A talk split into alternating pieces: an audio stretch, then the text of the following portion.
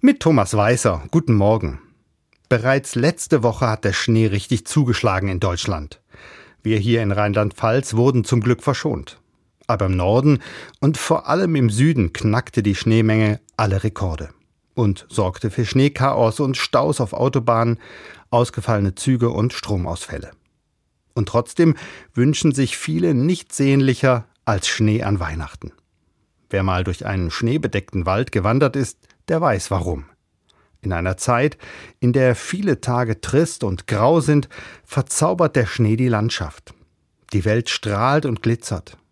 Die Nacht wird hell und alles ein bisschen leiser. Alles dank der Schneeflocken. Die sind ein Wunderwerk. So wie ein Fingerabdruck, so sind auch Schneeflocken einmalig. Klar, das zu beweisen ist unmöglich. Schließlich könnten irgendwo auf der Welt zwei identische Schneeflocken zur Erde herunterschweben. Aber ihre Entstehung ist unglaublich komplex. Schneeflocken bilden sich in Wolken. Hier kristallisieren kleinste Wassertropfen. Eine Schneeflocke entsteht.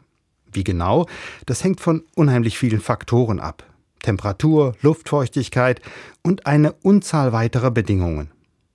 Auch deshalb kann ich Schnee und Weihnachten zusammendenken. Weihnachten das Fest der Geburt eines einmaligen Kindes, so wie jedes Kind einmalig ist. Und der Schnee besteht aus lauter einmaligen, einzigartigen Schneeflocken. Schneeflocken und ein neugeborenes Kind, beide ein unglaublich komplexes Wunderwerk der Natur.